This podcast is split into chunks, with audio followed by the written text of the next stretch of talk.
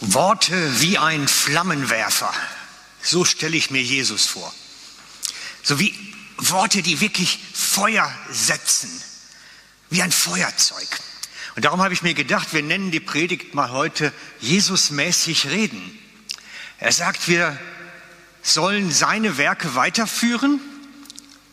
Was heißt das denn, wenn wir Jesusmäßig reden? Bei ihm stelle ich mir das begeisternd vor, massenbegeisternd. Er hat wirklich die Herzen bewegt, berührt. Ja, können wir auch solche Worte gebrauchen? Können wir das auch? So unterwegs sein wie er? Und wie er reden? Wäre doch spannend. Ne? Er hat für mein Verständnis mit seinen Worten, mit seiner Botschaft seine Welt in Brand gesetzt. Das Evangelium ist sehr schnell, sehr weit ausgebreitet worden. Die Menschen waren begeistert davon und haben es weitergetragen. Die erste Generation der Gemeinde, die zweite Generation der Gemeinde, es wurde immer weitergetragen und es wuchs. Und selber sagt er von sich, Jesus, nehmen wir mal einmal den nächsten, ich bin gekommen, Feuer auf die Erde zu werfen. Was wollte ich lieber, dass es schon brennte? Er ist gekommen, ein Feuer zu bringen, eine Begeisterung zu bringen. Das ist doch toll. Das Feuer des Wortes Gottes, das die Welt in Brand gesetzt hat, sollte die Menschen begeistern, die Herzen entzünden, eine Begeisterung auslösen, wirklich. Und Jesus hat gewusst, welche Kraft das Wort Gottes hat, wenn es ausgegossen wird. Und er hat ausgegossen, drei Jahre lang. Und danach lief es, lief es wie ein Flächenbrand immer weiter. Bei Jesus konnten die Menschen nicht einfach an seinen Worten vorbeigehen. Es ging nicht seinerzeit. Denn der himmlische Vater bestätigte ihn durch Zeichen und Wunder. Und so wussten alle, oh, Gott wirkt. Also müssen wir jetzt zweimal genau hinschauen. Deswegen konnten sie nicht einfach dran vorbeigehen, weil der himmlische Vater bestätigte. Er bestätigte das Reden von Jesus, seine Worte, es bestätigte das Reden der ersten Christen in der ersten Gemeinde. So ist es überliefert. Gott bestätigt ihr Reden, ihre Worte. Schauen wir einmal Markus 16, 20. Sie aber zogen aus und predigten an allen Orten. Das ist aus dem Missionsbefehl in Markus. Das heißt, die erste Christen nach Himmelfahrt zogen aus und predigten an allen Orten. Und der Herr wirkte mit ihnen und bekräftigte das Wort durch mitfolgende Zeichen oder durch mitfolgende Zeichen und Wunder oder wie man es nennt. Das heißt, Gott bestätigte erst Jesus und dann bestätigte er das Reden der ersten Christen. Man konnte nicht einfach daran vorbeigehen. Das ging nicht. Aber es löste nicht überall Begeisterung aus. Nicht überall. Nicht bei allen sorgte das Wort Gottes für Freude. Nicht bei jedem erreichte es das Herz. Nicht alle glaubten an Jesus als Sohn Gottes. Nicht alle erkannten die Gotteswerke als Gottes Wirken an.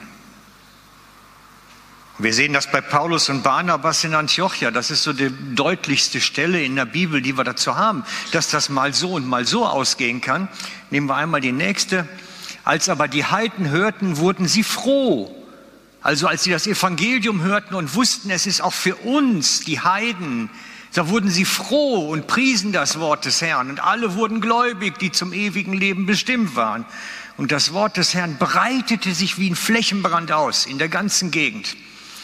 Aber die Juden hetzten die gottesfürchtigen, vornehmen Frauen und die Oberen der Stadt auf und stifteten eine Verfolgung gegen Paulus und Barnabas und vertrieben sie aus ihrem Gebiet.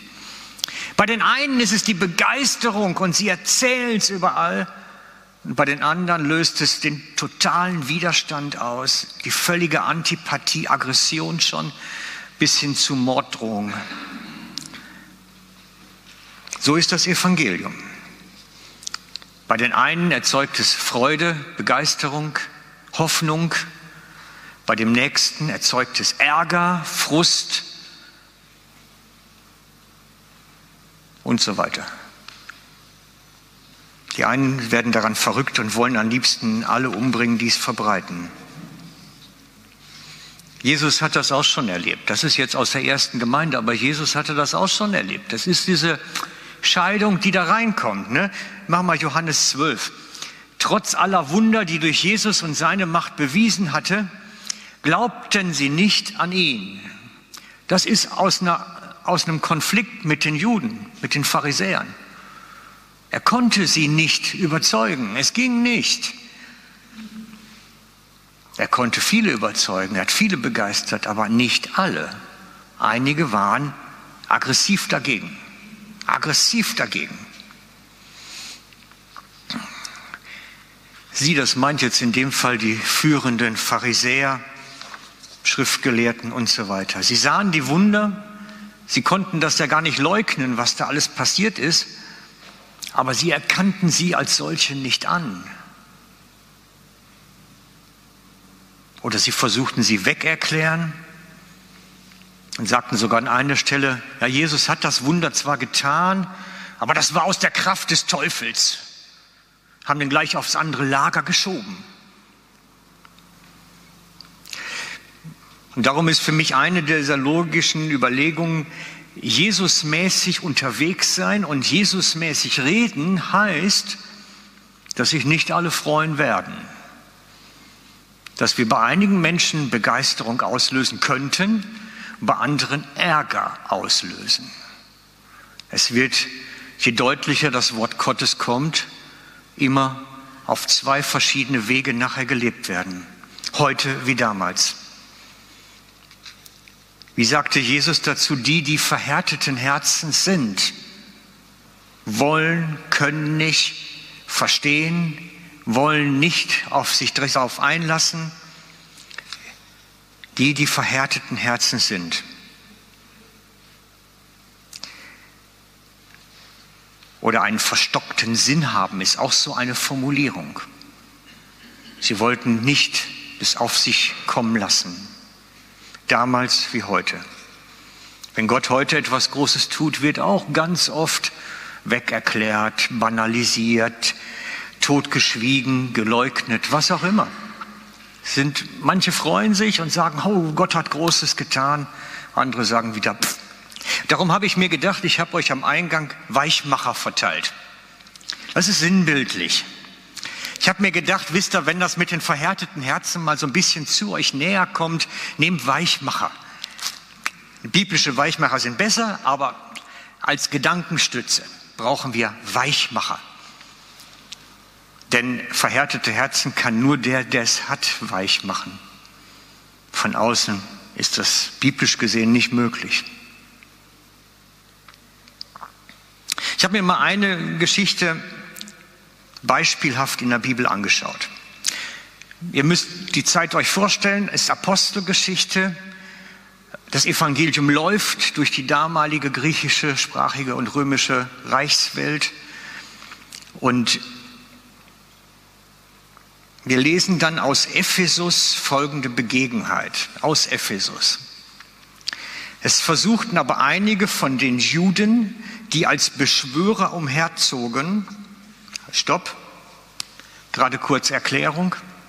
Unter den Juden gab es immer schon sowas wie Dämonenaustreiber, Teufelsaustreiber, ähm, Exorzisten würden die Katholiken es nennen. Das gab es immer schon und das war wie ein ähm, Freiberuflerbereich. Da konnte sich jeder drin tummeln.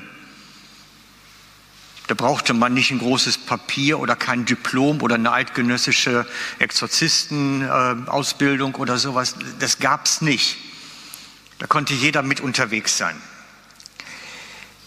Also es versuchten aber einige von den Juden, die als Beschwörer umherzogen, den Namen des Herrn Jesus zu nennen über denen, die böse Geister hatten und sprachen, ich beschwöre euch bei dem Jesus, den Paulus predigt Es waren aber sieben Söhne des jüdischen Hohenpriesters mit Namen Skevas, die das taten. Kurze Erklärung, stopp nochmal. Wir wissen aus der jüdischen Historiengeschichte, die sind da sehr gut im Dokumentieren, dass es niemals einen hohen Priester Skevas gegeben hat. Die Juden kennen den nicht. Es gibt Leute, die sich mit diesen ganzen Verzeichnissen, Namensregister, Ausbildungsregister beschäftigen und alle sagen, ein Skevas als Hohepriester gibt es nicht, solange die Aufzeichnung existiert. Deswegen gehen die Theologen davon aus, dass es wie ein Künstlertitel war, wie ein Künstlername war, den sie sich zugelegt haben, um damit über Land zu ziehen. So wie, was weiß ich nicht, die Leute im Fernsehen sich auch Künstlernamen geben. Anders kann man es nicht erklären. Also, aber sieben Söhne des jüdischen Hohenpriesters mit Namen Skevas, die das taten. Aber der böse Geist antwortete und sprach zu ihnen, Jesus kenne ich wohl, von Paulus weiß ich wohl, wer aber seid ihr oder wer seid ihr aber? Und der Mensch, in dem der böse Geist war, stürzte sich auf sie, überwältigte sie alle und richtete sie so zu, dass sie nackt und verwundet aus dem Haus flohen. Das aber wurde allen bekannt, die in Ephesus wohnten, Juden wie Griechen, und Furcht befiel sie alle. Furcht befiel sie alle. Und der Name des Herrn Jesus wurde überall hoch gelobt. Freunde, eine Erweckungsbewegung. Die zog durch ganz Ephesus. Eine Erweckungsbewegung. Lässt sich richtig nachvollziehen. Habt ihr euch mal in die Situation reingedacht? Was wäre, wenn das heute wäre? Wenn sowas heute passiert, wird das heute auch noch Erweckung auslösen? Ich habe mich gefragt, wird das heute noch eine Erweckung auslösen? Ich meine jetzt mal in unserer Sprache gesprochen. Da ist ein psychisch Kranker, der ist zu Hause. In unserer Sprache. Und so ein paar Homöopathen, Exorzisten rennen durch die Gegend und wollen dem jetzt irgendwie helfen. Bloß die ganze Sache gerät aus dem Ruder. Der psychisch Kranke wird verrückt und prügelt die da nieder. Und die müssen flüchten. Wird, wird das eine Erweckung auslösen bei uns? Niemals. Da käme vielleicht ein Polizeieinsatz, weil es da Trubel gibt im Haus, aber das würde unter Christen keine Erweckung auslösen, wenn man das in die Zeit von uns heute herüberträgt. Und ich habe mich dann gefragt, sag mal, waren die damals sensibler, nicht so abgeklärt wie wir heute, nicht so, haben die das aus einer anderen Brille gesehen, dass das eine Erweckung auslöst jetzt? Ich glaube, wenn das heute passieren würde, würde es nichts auslösen. Er wird nicht mal, vielleicht wird er noch in der Zeitung erscheinen als Blick, eine Headline auf Seite 3, aber mehr nicht. Ich bin ganz sicher, dass wir heute in einer anderen Zeit leben. Ich habe mich gefragt, was ist jetzt an unserer Zeit anders? Sind wir abgeklärter? Oder würde, würde die Bibel sagen, sind wir heute verhärteter, dass wir sowas nicht wahrnehmen? Oder wie müsste man das nennen? Aber heute ist doch irgendwas anders. Ich glaube, wenn wir solche Sachen in, unser, in unsere Zeit nehmen, das bewegt uns überhaupt nicht so. Gar nicht. Oder nehmen wir ein anderes biblisches Beispiel. Johannes 12, 28 die Begebenheit aus dem Leben und Wirken von Jesus. Er war Open Air unterwegs und da heißt es, da kam eine Stimme vom Himmel, ich habe ihn verherrlicht und will ihn abermals verherrlichen. Da sprach das Volk, was drumherum war und zuhörte, es hat gedonnert. Andere sprachen, ein Engel muss ihm, mit ihm geredet haben. Jesus antwortete und sprach, diese Stimme ist nicht um meinetwillen geschehen, sondern um euretwillen. Sag mal, habt ihr schon mal auf, auf so Donnern und, und, und Blitz und Wolken geachtet als Reden Gottes? Dass Gott euch etwas mitzuteilen hat durch diese Zeichen am Himmel? Also ich muss gestehen euch, ich bin da oberflächlich. Ich achte nicht unbedingt auf sowas und würde sowas nicht wahrnehmen. Und die Masse hat ja auch gesagt, es hat gedonnert. Die haben nichts verstanden. Die haben einfach nur mitgekriegt, das grummelt irgendwie. Sie haben es gar nicht anders wahrgenommen. Kriegen wir das mit, wenn Gott in der Natur uns begegnet?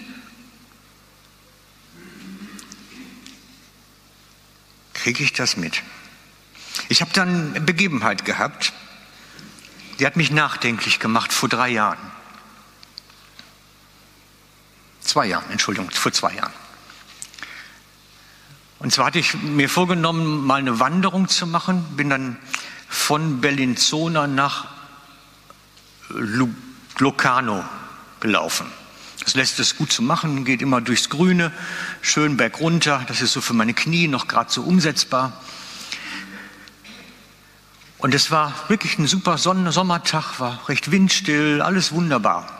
Und laufe da runter und komme dann über eine riesige Wiese, wo eigentlich nichts ist, außer ganz hohe Baumreihen, so pappelartig links und rechts, bestimmt 30 Pappeln, eine riesige Allee, mittendrin ein großes Feld.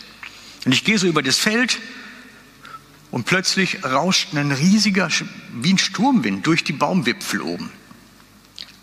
Also wirklich wie so ein, wie so ein, als wenn einmal so einer pff, komplett alles so auf links dreht, recht stark. Aber ansonsten war es windstill. Und ich habe nachher da gestanden, weil das war eigentlich eine Gebetswanderung. Ich habe nachher da gestanden und gesagt, Herr, warst du das jetzt? Wolltest du mir was sagen? Sorry, ich habe es irgendwie nicht geschnallt, aber wenn du mir was sagen willst, dann sag's mir doch jetzt bitte. Und dann habe ich nachher noch überlegt, wir, wir sind da überhaupt nicht mehr geübt, Gott in so Natursachen zu sehen oder ihn daran wahrzunehmen. Jedenfalls nicht so, wie es dann oftmals in der Bibel erwähnt ist, dass sie im Sturm oder im Wind Gottes Reden, Wirken erkennen konnten. Wir sind da, also jedenfalls ich, irgendwie schwach unterwegs. Wir nehmen das nicht mehr so richtig wahr. Ich meine, vielleicht seid ihr besser als ich, aber ich, ich meine, unsere Gesellschaft ist heute nicht mehr so wahrnehmbar, wahrnehmungsfähig, so Gottes Reden, Wirken, so über, über, über alles hinweg wahrzunehmen. Auch in der Natur, in Begegnungen. Und wir haben das ja eben gehört, die einen sagen, es ist ein Gewitter, die anderen sagen, es ist eine Botschaft an Jesus. Ich habe mich nachher auch gefragt, ja Herr, wolltest du mir jetzt irgendwas mit dem Wind sagen? Ich weiß es nicht. Und dann ist so die Frage, natürlich sind wir überhaupt heute noch so in der Neuzeit so darauf gepolt und, und so fähig, das so mitzubekommen eigentlich. Und ich frage mich dann, wenn wir so agieren würden wie Jesus damals, wird das wieder ein Feuer entzünden? Wird das wieder eine Welle von Begeisterung entzünden, die so durchs Land geht? Oder sind wir als Gesellschafter irgendwie so ganz anders aufgestellt, dass es da was anderes bräuchte als damals?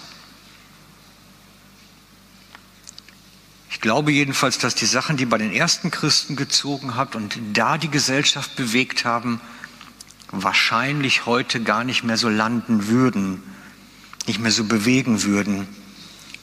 Das hat mit unserer Kultur zu tun. Also, Geschichte Kay Silvester kennen alle. Unsere Missionare in Indien, Kay und John Silvester. Kay Silvester war letztens mit einer Bekannten, die von mir, auf einem der Dörfer. Sie haben dort ähm, Gottesdienst gehabt und für die Kranken gebetet nachher. Und bei diesem Krankengebet ist eine Frau, die wirklich wusste, sie, sie wird in Kürze sterben, weil sie sehr krank ist und weil kein Arzt ihr helfen kann, sofort geheilt. Die wusste sofort, ich bin geheilt und sie ist auch sofort geheilt worden. Von einem Moment auf den anderen. Diese Frau ist dann durch alle Dörfer gezogen in der Nähe zu Fuß und hat überall erzählt, was Gott und was Jesus hier Großes getan hat. Die ist überall auf den Marktplatz gegangen, hat alle zusammengeholt und hat gesagt, Leute, hört mal her. Die haben für mich gebetet und ich bin wieder gesund, ich kann wieder überleben. Sie ist überall hingelaufen, alles, was sie erreichen konnte. Wird das bei uns auch funktionieren in unserer Gesellschaft? Wird das bei uns auch so von der Kultur her ich habe das Gefühl nicht eher. Ich werde nie vergessen, dass ich vor, ich glaube es waren fünf Jahre jetzt, hatte Gott mir gesagt, besuch das Ehepaar, bin zu ihnen nach Hause, hab, und, und stellt sich raus im Gespräch bei dem Besuch, unangemeldet, dass sie beide sehr krank sind. Sie hatte Brustkrebs, er hatte Hirntumor und äh, sie wussten nicht, wie es rauskommt. Und ich habe dann bei dem Besuch, weil ich den Eindruck hatte, Gott hat mich geschickt, habe ich, hab ich für sie gebetet. Und dann habe ich nie wieder was davon gehört. Anderthalb Jahre später habe ich sie bei einem Garten-Grillgottesdienst wieder getroffen. Und dann habe ich sie gefragt, sag mal, wie ist das denn gelaufen? Ich sehe euch hier jetzt beim Grillieren. Ja, sagt sie, danach war alles gut. Nach deinem Beten ist alles in Ordnung gewesen. Ich habe da gestanden, völlig perplex, habe mir gedacht, ja, also wenn mein Gebet jetzt irgendwas ausgelöst hat, dann haben sie es nicht mal für notwendig gehalten, mich zu informieren, dass da irgendwas passiert ist, dass da jetzt irgendwas gelaufen ist. Das erfahre ich so zufällig beim Grillieren, anderthalb Jahre später. Das haben die doch auch keinem Menschen erzählt, mit Sicherheit nicht. Oder sie haben es sich weg erklärt, haben gesagt, ja gut, der Frank hat für mich gebetet, danach hat dann noch der Arzt und der Arzt und der im Krankenhaus was gemacht und nun ist es gut. Wir, wir sind eine andere Kultur, stelle ich fest. Bei uns rast keiner durch die Dörfer, wenn Gott ihn berührt hat. Da, da passiert nichts. Und das ist so die, die Frage, die mich so umtreibt. Was braucht dass dieses Feuer, was Jesus angekündigt hat, wieder zum Brennen kommt. Was für Worte braucht es, dass dieses Feuer wieder entsteht? Dass diese erste Begeisterung wieder da ist, diese erste Liebe. Was braucht es? Wenn es keine Zeichen und Wunder sind, wenn es nicht die Worte Jesus selber sind, was, was braucht es? Und versteht, das ist ein bisschen Herr Heartbeat ne, von mir, weil ist die Frage, was muss ich auch als Pastor tun? Wie muss ich auch als Pastor in der Welt unterwegs sein, um irgendwo Wort Gottes in die Welt zu bringen?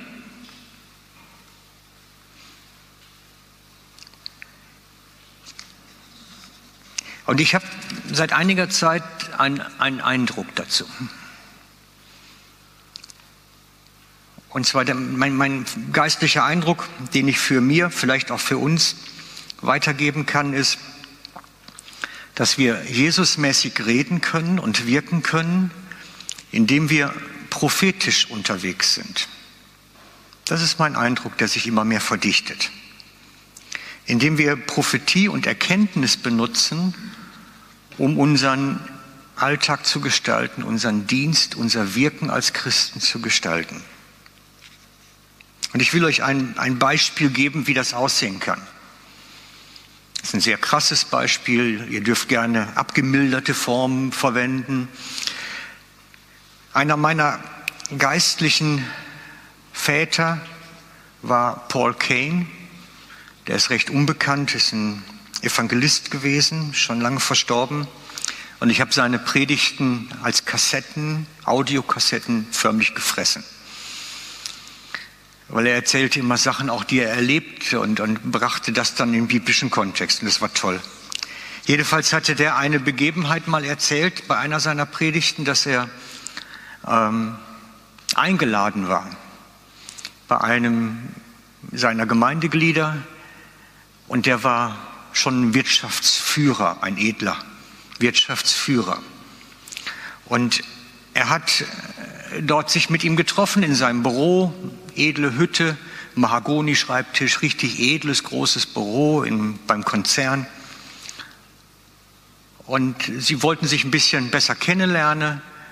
Und er erzählt dann von sich, dass er schon einige Zeit Witwer ist und äh, jetzt mit seiner Tochter zusammenlebt, die auch schon lange erwachsen ist. Und äh, so erzählen sie. Und dann ging das Gespräch, ich weiß nicht, ob ihr es kennt, wenn so Erkenntnis läuft. Jedenfalls erzählte er, dass seine Tochter so ähnlich aussieht wie seine Frau, die er so geliebt hat und reden ein bisschen drüber. Und irgendwann sagt Paul mit dieser Gabe der Erkenntnis, kann das sein, dass du deiner Tochter zu nahe stehst?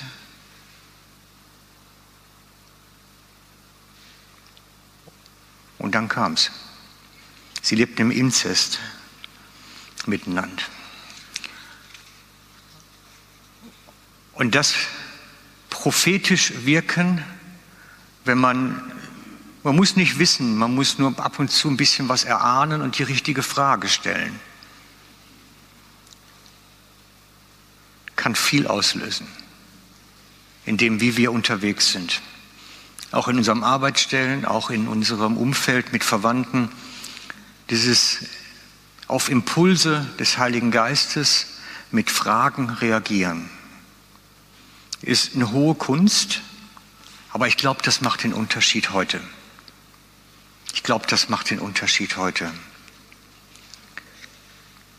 Und ich glaube, dass das ein Ansatz ist, wie wir wieder Jesusmäßig unterwegs sein können, weil er hat das auch gemacht.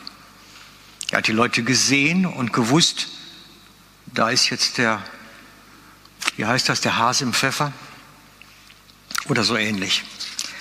Jesus hat das auch gemacht. Also schauen wir uns mal Lukas 7 an. Als aber der Pharisäer, der Jesus eingeladen hatte, das sah, dachte er, dachte er, wenn dieser Mann wirklich ein Prophet wäre, würde er die Frau kennen, von der er sich da berühren lässt. Er wüsste, was das für eine sündige Person das ist. Da wandte sich Jesus zu ihm. Simon sagte er, ich habe dir was zu sagen. Und Simon erwiderte, Meister, sprich. Und dann erzählte er ein Gleichnis auf seine Gedanken hin. Und ich glaube, in solchen Sachen ist ein bisschen der Schlüssel. Auf die Impulse des Heiligen Geistes hin etwas erzählen, Fragen stellen, darauf eingehen. Oder nehmen wir eine zweite Stelle, Lukas 9. Unter den Jüngern kam die Frage auf, wer von ihnen der Größte sei. Jesus wusste, in, was in ihren Herzen vorging oder was sie dachten. Und er nahm ein Kind, stellte es neben sich und gibt dann ein Gleichnis weiter. Wer ein solches Kind in meinem Namen aufnimmt und so weiter. Das heißt, er, er sah das, was in den Herzen vorging und reagierte darauf. Und ich habe den Eindruck, bei unserer Gesellschaft, wo wir unterwegs sind, die ist so abgebrüht und da läuft so viel wie, wie so ein Neoprenanzug dran ab. Wenn wir aber mit den rechten Worten in ihr Leben hineinreden können oder Fragen stellen können oder Anteilnahme signalisieren oder was auch immer, erreichen wir mehr, als wir uns vorstellen können, glaube ich jedenfalls. So, wie kommt man da rein? Wie kommt man da rein? Jetzt müssen wir es praktisch werden lassen für alle, die sagen, da möchte ich dran wachsen. Da würde ich gern weiterkommen. Und zwar möchte ich euch einen Weg vorschlagen, wie man da hinein wachsen kann. Mein Ansatz eins ist, lies die Bibel. Lies die Bibel. Und zwar immer so lange, bis etwas dein Herz berührt oder deine Sinne berührt oder bis es dich trifft an einer Stelle oder bis du plötzlich das Gefühl hast, stopp, da will Gott mir jetzt was sagen. So lange lesen, langsam, bis du das Gefühl hast, das ist die Stelle. Das ist das Goldkörnchen, was für heute ist. So lange lesen. Und dann sich auch durchaus Notizen machen mit der Stelle und mit dem, welchen Eindruck habe ich, was Gott mir sagen wollte dadurch. Es ist eine Übung, die meines Erachtens sehr wichtig ist, um in der Vertrautheit mit dem Heiligen Geist zu wachsen, mit seinem Reden, mit seinem, wie er auf uns etwas aufmerksam machen möchte. Der Herr hat mir ganz viel an der Stelle schon auf die Weise gezeigt. Manchmal nicht für den Tag, vielleicht mal für eine Ecke später auch oder für zukünftig. Aber ich habe eine Handy-App, also eine Natel-App, wo alle Notizenprogramm ist und wo das alles drin ist. Ich brauche bloß ein Schlagwort eingeben, dann findet man es auch wieder nachher. Es geht darum, wirklich Vertrautheit mit dem Heiligen Geist zu gewinnen. Und wenn man dann Eindrücke hat zu bestimmten, dass man sagt, hey, das ist jetzt wichtig für den und den, dann erstmal aufschreiben. Bewegen, Herr, soll ich darüber reden oder nicht? Ist das nur für mich? Weil manchmal die meisten Sachen sagt Gott ja auch nur einfach für dich.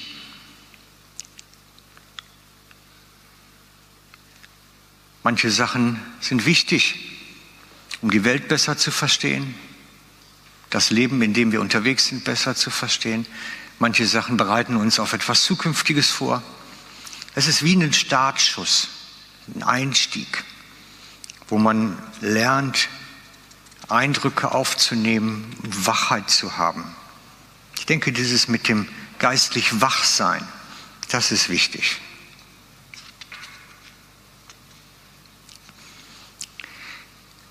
Ich lade auch euch ein, nicht als diejenigen aufzutreten, die alles wissen dann plötzlich, sondern ich habe gemerkt, Jesus war der König der Fragesteller. Und es ist immer klüger, Fragen zu stellen, als Aussagen zu geben. Viel klüger, Fragen zu stellen.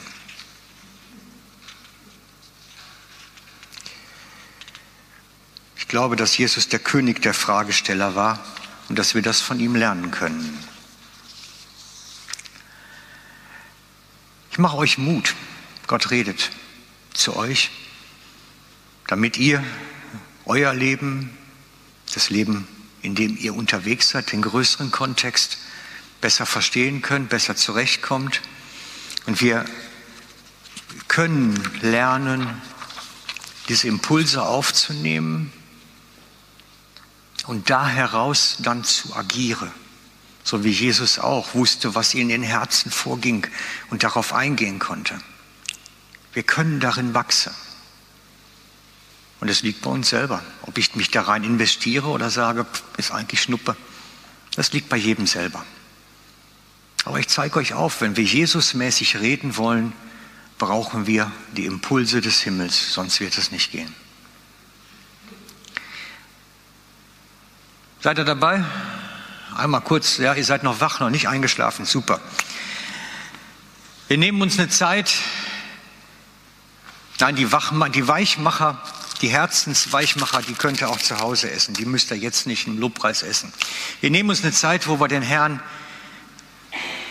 begegnen wollen, im Lobpreis, in der Anbetung, wo wir uns eine Zeit nehmen wollen, vor ihm zu sein. Und ich lade euch ein dazu, wirklich die Herzen zu öffnen, dass er zu euch reden kann euch Impulse geben kann, mit euch unterwegs sein kann. Lass uns beten vielleicht gerade zu Anfang. Ja, Jesus, du bist der Lebendige, der Auferstandene, der Herr, der unter uns ist. Und wir bitten dich, Herr, dass du in unseren Herzen größer wirst, wächst, zu uns redst, uns in deinen Armen festhältst, alles, was wir brauchen. Und wir laden dich ein, dass du uns jetzt im Lobpreis nahe kommst, uns diese Berührung des Himmels schenkst, diese unsichtbare Touch of Heaven. Danach strecken wir uns auf, Herr. Komme du, Herr, mit dieser Berührung zu uns. Amen.